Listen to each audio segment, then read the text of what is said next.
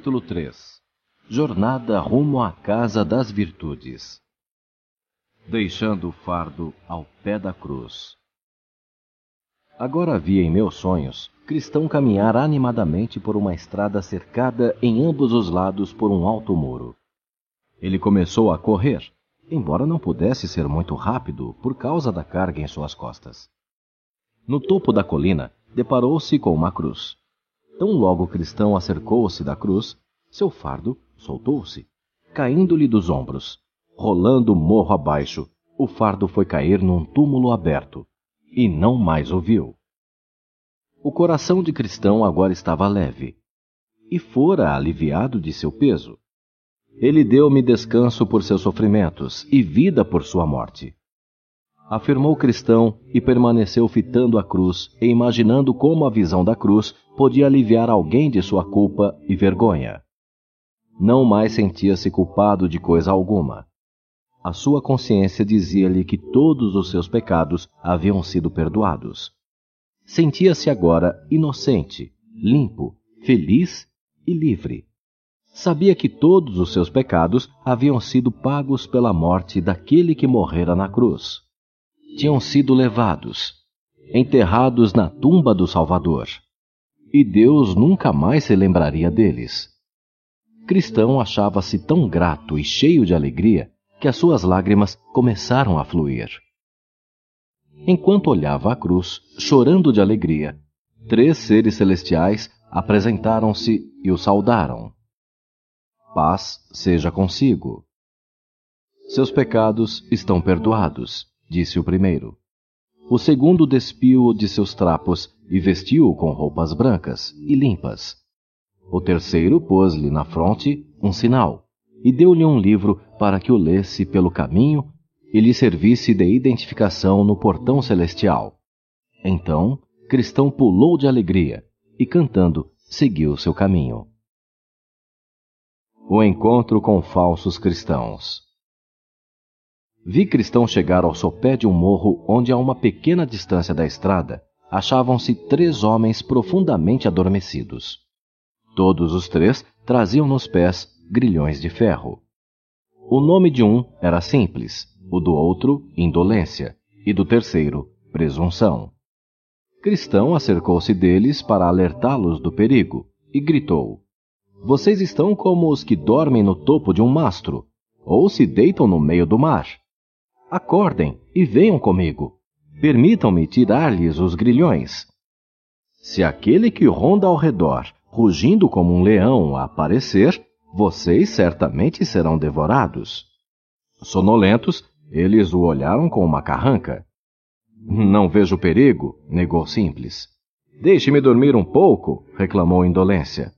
Por que você se preocupa? atalhou Presunção.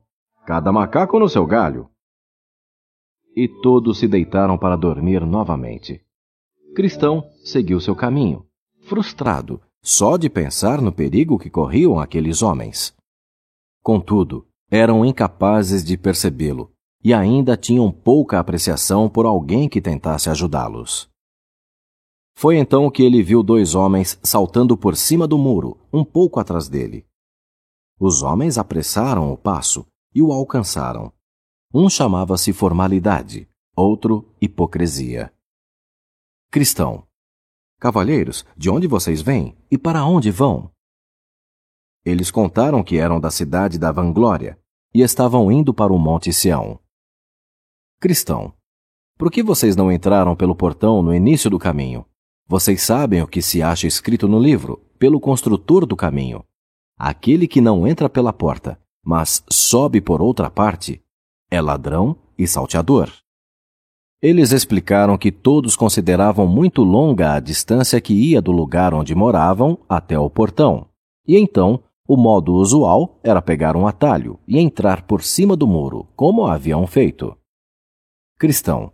Mas isso não será tomado pelo senhor da cidade para onde estão indo como fraude e violação das instruções? Eles responderam que cristão não deveria perturbar a cabeça com aquilo, pois onde viviam possuíam um costume muito antigo para guiá-los em seus ardis, e podiam fornecer muitos testemunhos de sua natureza prática no decurso de mais de mil anos. Cristão. Mas ele resistirá ao teste final? Eles achavam que sim. Alegaram que um costume existente há tanto tempo certamente já havia sido aceito e, sem dúvida, seria admitido pelo juiz imparcial no fim do caminho. E arrazoaram eles. Estamos no mesmo caminho que você. O que importa o modo como entramos? Se estamos dentro, estamos dentro. Em que a sua posição é melhor que a nossa? Cristão. Eu ando pela regra do Senhor do caminho. Vocês seguem a própria fantasia, a crua invenção de homens sem inspiração. Já são chamados de ladrão pelo Senhor do caminho. Por essa razão, duvido de que ao fim serão considerados homens verdadeiros. Entraram sozinhos, sem a direção dele, e sozinhos sairão, sem a sua misericórdia. Diante disso, mandaram cristão cuidar da própria vida. Eles cuidariam de si mesmos. Tinham certeza de haverem guardado plenamente a lei e as ordenanças tanto quanto ele. Portanto, argumentou formalidade. Não vemos diferença entre você e nós, a não ser pelo manto em suas costas que, sem dúvida, foi dado por algum vizinho para cobrir-lhe a nudez. Cristão. Por leis e ordenanças, vocês não podem ser salvos. E quanto a este manto que estou usando, foi-me dado pelo Senhor do lugar aonde estou indo. Foi-me dado, como disse você, para cobrir-me a nudez. E eu uso-o como um símbolo da sua bondade para comigo. Porque antes eu nada tinha além de trapos Agora estou certo de que ao chegar ao portão da cidade celestial, o Senhor me conhecerá pelo manto que me deu. Por este sinal em minha fronte, que talvez vocês não tenham notado, posto aí por um de seus servos fiéis, e por este livro que trago na mão. Todas essas coisas duvido que vocês as possuam, porque não entraram pelo portão. Eles não lhe deram resposta. Antes olharam um para o outro e riram. Então, Cristão pôs-se a caminhar um pouco adiante deles, lendo às vezes em seu livro para refrigerar o espírito e superar os desapontamentos do dia. Avizinhavam-se agora de um morro alto e íngreme, chamado Dificuldade, ao pé do qual haviam outras duas estradas, uma conduzindo à direita e a outra à esquerda do caminho reto e estreito. Havia também uma fonte refrescante, onde Cristão bebeu antes de tentar subir o morro. Formalidade e hipocrisia também chegaram ao pé do monte.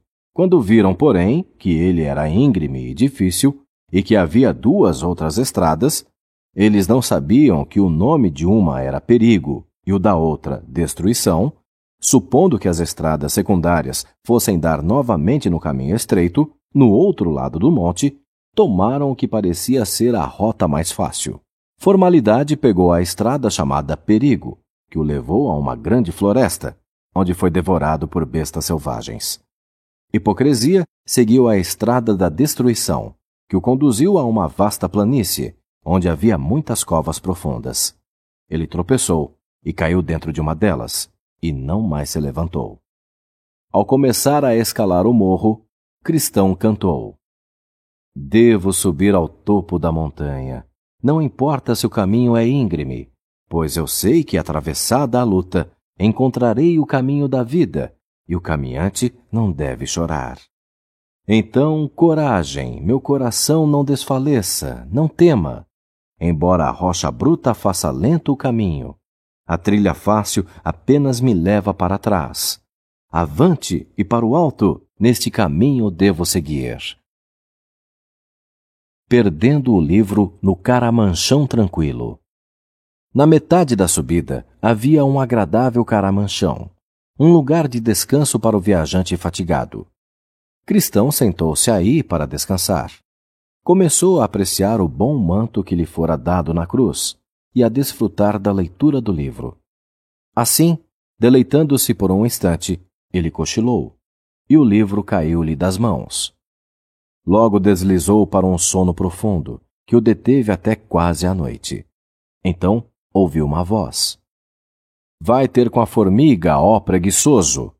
Olha para os seus caminhos e se sábio. Assustado, acordou e apressou-se em seu caminho. No topo do morro, encontrou dois homens que vinham correndo. Um era medroso, o outro desconfiado. Cristão bradou-lhes: Senhores, qual é o problema? Vocês estão correndo na direção errada? Medroso respondeu que estavam indo para o Monte Sião, quando chegaram a um lugar extremamente perigoso. Parecia que quanto mais longe íamos, mais perigoso se tornava, contou ele. Por isso estamos voltando. Sim, ajuntou desconfiado. Vimos bem à nossa frente um par de leões. Se estavam dormindo ou acordados, não sabemos, mas temos certeza de que se tivéssemos chegado perto, teriam nos rasgado em pedaços. Cristão. Vocês me deixam com medo, mas aonde eu iria para ser salvo?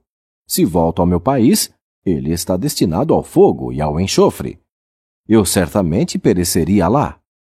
Se conseguir chegar à cidade celestial, sei que lá estarei salvo. Assim, devo aventurar-me. Voltar atrás nada mais é que a morte.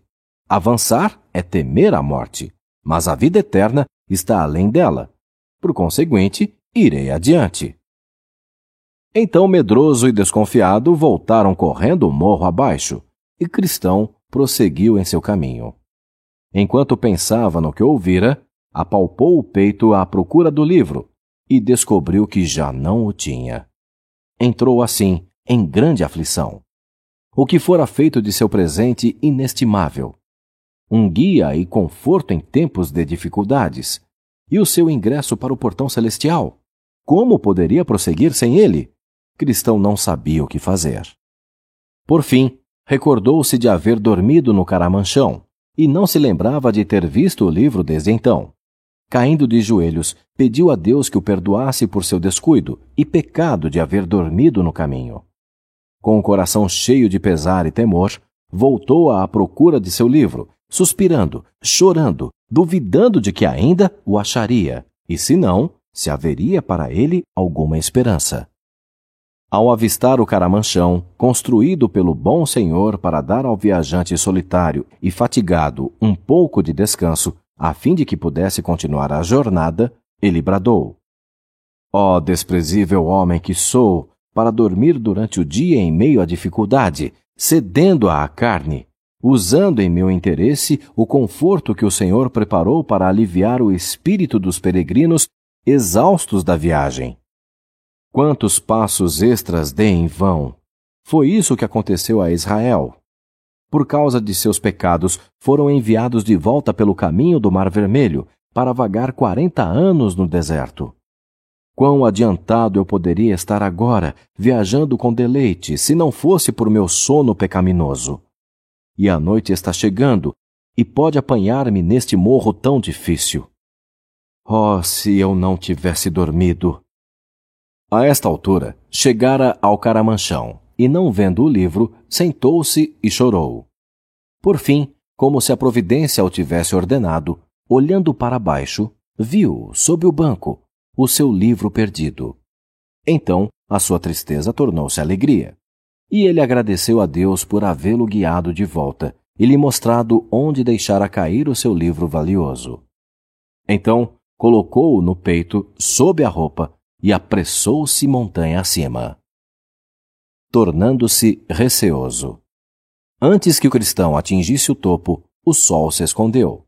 Vendo a aproximação das trevas e percebendo os perigos que trouxera sobre si em seu sono presunçoso, começou a temer a estrada.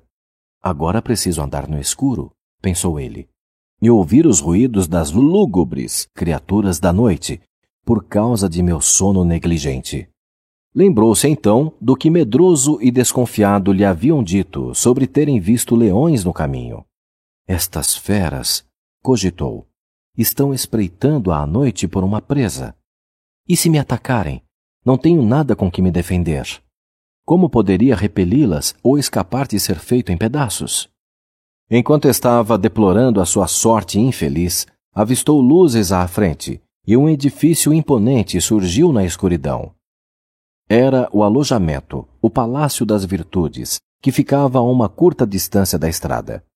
Com a ideia de que poderia encontrar abrigo ali, apressou o passo. Entrando na estreita trilha que conduzia à casa, ele viu os dois leões, um de cada lado do caminho. Ali estavam os perigos que medroso e desconfiado haviam descrito, e que os fizeram voltar e desviar-se do caminho do céu. Ele parou, a fim de considerar o que precisava fazer. Refletiu se também não deveria virar-se e correr, como eles haviam feito, pois não podia enxergar nada diante de si, a não ser a morte. Mas o porteiro do alojamento, cujo nome era Vigilante, viu o cristão hesitando, como se fosse voltar, e chamou por ele. A sua fé é fraca? Por que temer? Não tenha medo dos leões, pois estão ambos acorrentados.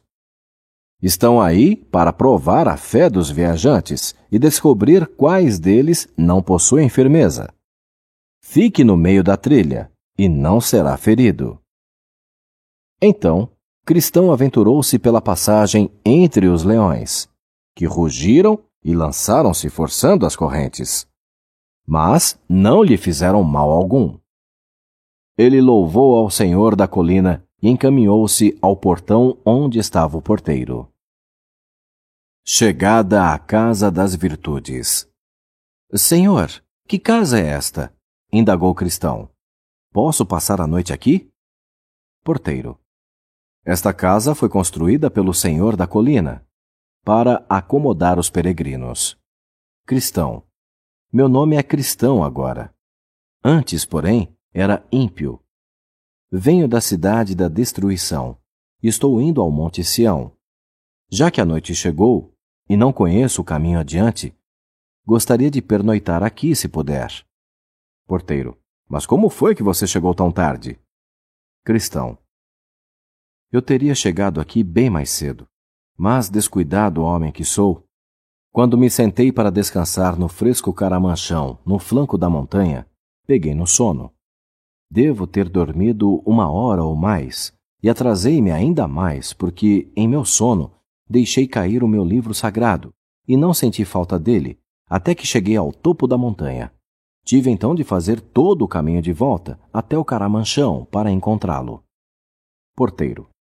Bem, vou chamar uma das donzelas e, se ela gostar de sua história, apresentá-lo-á aos demais ocupantes, de acordo com as regras da casa. Então o vigilante, o porteiro, tocou um sino, e logo apareceu uma dama bonita e serena, cujo nome era Discrição. Porteiro. Este homem está numa viagem da cidade da destruição ao Monte Sião. A noite surpreendeu-o aqui e ele gostaria de pernoitar nesta casa. Discrição perguntou-lhe o nome, como ele encontrara o caminho reto e alguma coisa sobre o que ele vira no caminho. Cristão relatou algumas de suas experiências e confessou: Tenho um ardente desejo de ficar aqui, porque me disseram que este lugar foi preparado pelo Senhor da colina para alívio e segurança dos peregrinos. Ela sorriu Pensou por um momento, com lágrimas nos olhos, e então falou: Vou chamar duas ou três de minhas ajudantes. Entrando em casa, ela chamou Prudência, Piedade e Caridade, que após breve conversação convidou-o a conhecer os demais. Ele curvou-se cortesmente e, seguindo-as, entrou na grande sala da frente. Depois se sentou elas trouxeram-lhe uma bebida fria e refrescante e entretiveram-no enquanto a ceia era preparada. Piedade. Irmão cristão, qual o principal motivo que o levou a empreender esta peregrinação? Cristão. Fiquei muito preocupado com os meus pecados ao ler o livro que os peregrinos me deram. E também fui advertido por uma voz que me ficou ressoando aos ouvidos. A voz dizia que a minha cidade e o meu país estavam condenados e destinados à destruição. Isso pôs em mim um grande peso. Enquanto buscava livrar-me dessa carga, fui instruído por evangelista a vir por este caminho a fim de encontrar alívio. Piedade. Evangelista apontou-lhe a portinhola, não foi? E você passou pela casa do intérprete? Cristão. Sim, o intérprete mostrou-me muitas coisas maravilhosas. Eu poderia ter ficado em sua casa um ano, mas sabia que precisava prosseguir. Eu ainda usava as minhas velhas roupas da cidade da destruição e carregava o meu fardo. Então ele mostrou-me o caminho para a cruz. Piedade, o que você encontrou na cruz? Cristão, encontrei paz. Tive uma visão de alguém sangrando, morrendo na cruz por meus pecados. Então o meu fardo rolou para longe, e uma grande alegria entrou em meu coração.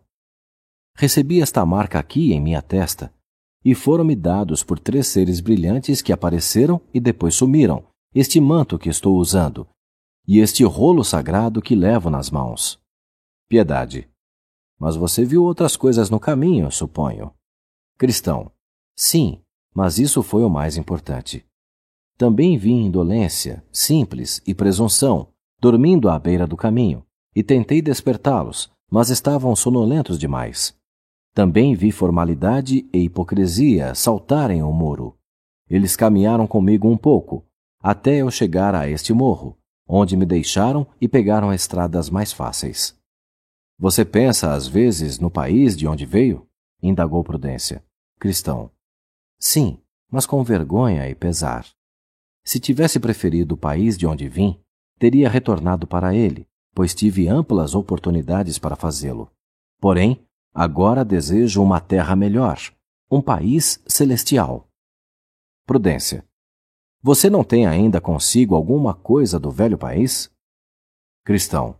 Sim, para minha humilhação. Ainda tenho no íntimo meus velhos pensamentos carnais, que deleitavam aos meus compatriotas, bem como a mim mesmo, mas agora eles são o meu desgosto e não a minha alegria. Se eu pudesse me livrar dessa natureza carnal e fazer tudo o que prefiro, jamais teria outro pensamento vil.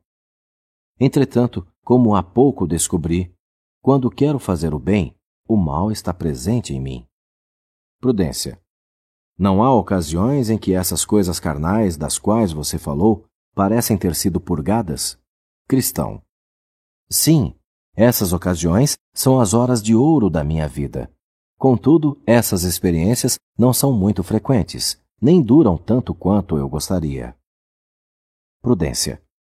Você pode se lembrar por quais meios obtém essas experiências vitoriosas e felizes? Cristão. Sim, quando eu penso no que vi e no que recebi ao pé da cruz ou quando penso no país para onde estou indo, ou leio no livro do peregrino e oro todas as dúvidas e temores, ansiedades e cuidados, e todo o mal parecem desvanecer-se. Entretanto, sinto que não sou eu quem faço isso, mas o Espírito daquele que me amou e deu-se a si mesmo por mim. Prudência. O que é que lhe dá esse forte desejo de ir ao Monte Sião? Cristão. Oh, eu quero estar com Ele, que deu a si mesmo por meus pecados, e está me dando a vida eterna. Quero estar com aqueles que são iguais a Ele, e ser para sempre livre da dor, das dificuldades e da iniquidade. Você tem família? indagou Caridade. Cristão, sim. Tenho esposa e quatro filhos. Caridade. E por que não os trouxe consigo? Cristão chorando. Oh, como teria feito isso alegremente. Mas eles mostraram-se completamente contrários à minha vinda. Caridade. Mas você conversou com eles e tentou mostrar-lhes a pecaminosidade do lugar e o perigo de ficarem atrás? E rogou-lhes que viessem consigo? Cristão. Sim, com todas as minhas forças. Também lhes contei o que Deus me revelou sobre a destruição do lugar, mas acharam que eu estivesse brincando e não acreditaram. Caridade. Mas você orou a Deus para que abençoasse a sua mensagem a eles? Sim, com toda a seriedade da minha alma e todo o amor do meu coração, pois a minha esposa e os meus filhos são muito queridos. Caridade. Você falou-lhes de sua angústia e medo da destruição? Cristão. Sim, muitas e muitas vezes, e quase sempre chorando. Caridade. E o que eles disseram? Falaram porque não viriam? cristão. A minha esposa disse que era tolice deixar um mundo inteiro por uma fantasia. E os meus filhos estavam completamente envolvidos em sua presente alegria, as coisas triviais da juventude. Caridade. Mas a sua vida fútil anulou a sua sincera persuasão e destruiu o seu testemunho? Cristão. Bem, de fato, não posso elogiar a minha vida, pois estou consciente de muitas faltas. E compreendo que a pessoa pode, por seu viver diário, anular seus bons argumentos e persuasão. Contudo, eu era muito cuidadoso em não dar à minha família qualquer ocasião para ofensa com a minha conduta imprópria. Não queria que eles relutassem em vir comigo, porém, sempre me diziam que eu era certinho demais, que negava a mim mesmo certas coisas, para o bem deles, nas quais não viam mal algum. Se eles viram em mim alguma coisa que os impediu de aceitar a verdade e vir comigo, foi a minha extrema cautela em não pecar contra Deus ou causar qualquer dano a alguém. Caridade. Na verdade, Caim odiava a seu irmão porque as suas próprias obras eram más, e as de seu irmão justas. Se a sua esposa e os seus filhos ofenderam-se com você por essa causa, provaram-se impenetráveis à verdadeira retidão, e você deve considerar a sua alma livre da responsabilidade pela condenação deles. Prosseguiram conversando dessa forma até que o jantar ficou pronto, e então dirigiram-se todos à copa e sentaram-se para comer. A mesa estava repleta de boas coisas. A conversa foi sobre o senhor da colina, o que fizera e como construíra aquela casa. Pelo que contaram, Cristão percebeu que ele fora um grande herói em batalha. Combatera e derrotara aquele que tinha o poder da morte, isto é, o poder de trazer morte a toda a raça humana. Contudo, realizou isso com grande perigo e sofrimento para si mesmo. Eles disseram que Cristão já cria, que seu herói obtivera a vitória sobre o inimigo da raça humana por meio da perda do próprio sangue, e que fizera isso por puro amor ao povo. Algumas das pessoas à mesa declararam que já o tinham visto e falado com ele desde que morrera na cruz e deram a entender que ouviram dos próprios lábios dele essa história, que tinha pelos peregrinos dessa jornada deserta um amor tal que não se achava em nenhuma outra pessoa do universo. Disseram que renunciara a toda a sua riqueza e poder, despojara-se de sua glória e fizera-se sem reputação. Que ele podia ajudar ao pobre e ao pecador, e prover-lhes uma rica herança numa terra de dias perenes recordaram que o tinham ouvido afirmar que não habitaria sozinho nos montes de Sião. Disseram, além disso, que transformara em príncipes muitos peregrinos que haviam sido mendigos. Ficaram conversando até tarde da noite. Então, depois de haverem orado e confiado-se ao protetor, retiraram-se para descansar. Cristão dormiu num grande aposento superior, com a janela voltada ao nascer do sol. O nome do aposento era Paz. Ele dormiu até romper o dia. De manhã, todos levantaram cedo e, depois de mais uma conversa agradável, disseram a Cristão que ele não deveria partir até que lhe mostrassem algumas das raridades do lugar. Primeiro, levaram-no ao estúdio e mostraram-lhe os registros da antiguidade, a genealogia do Senhor da Colina, que revelava que o mestre era o filho do ancião de Dias e possuía uma linhagem eterna. Ali estavam os registros de suas realizações e os nomes de muitas centenas de pessoas, a quem ele empregara a seu serviço, dando-lhes habitações permanentes e eternas. Então leram para Cristão alguns dos feitos valiosos dos seus servos, como venceram reinos, praticaram a justiça, alcançaram promessas, fecharam a boca de leões, apagaram a força do fogo, escaparam ao fio da espada, da fraqueza tiraram forças, esforçaram-se na batalha e puseram em fuga os exércitos dos estranhos. Noutros registros, leram sobre como o Senhor estava disposto a receber em seu favor qualquer um, mesmo aqueles que haviam fortemente afrontado a sua pessoa e os seus procedimentos. Havia também outros registros de nobres feitos dos personagens justos do passado, os quais Cristão viu juntamente com profecias autenticadas e predições verdadeiras de coisas que seguramente aconteceriam para a confusão dos incrédulos e consolação dos peregrinos fiéis em seu caminho para a terra melhor. No dia seguinte, levaram-no ao depósito de armas, onde viu toda espécie de equipamentos para soldados da Guerra Santa: espadas, escudos, capacetes, couraças, oração eficaz e sapatos que nunca se gastariam. Contaram-lhe que o governador da colina tinha equipamentos suficientes para guarnecer cada pessoa que desejasse resistir ao mal em sua jornada à Terra Prometida. Não importava quão alto fosse o número daqueles que careciam desse equipamento, havia suficiente para todos.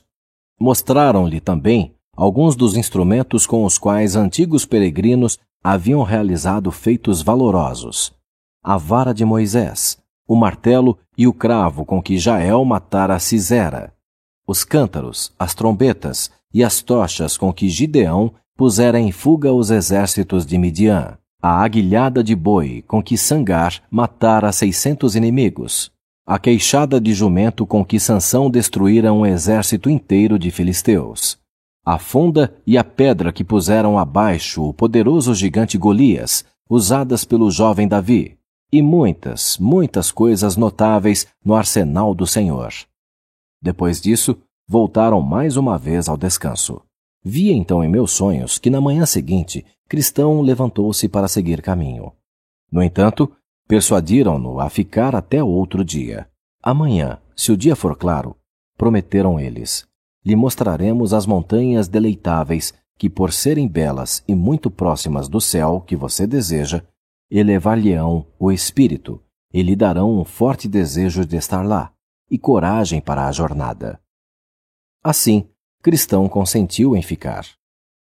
No dia seguinte, quando o sol estava alto, conduziram-no ao topo do edifício e mandaram-no olhar para o leste distante. À grande distância, Cristão pôde ver um magnífico país montanhoso.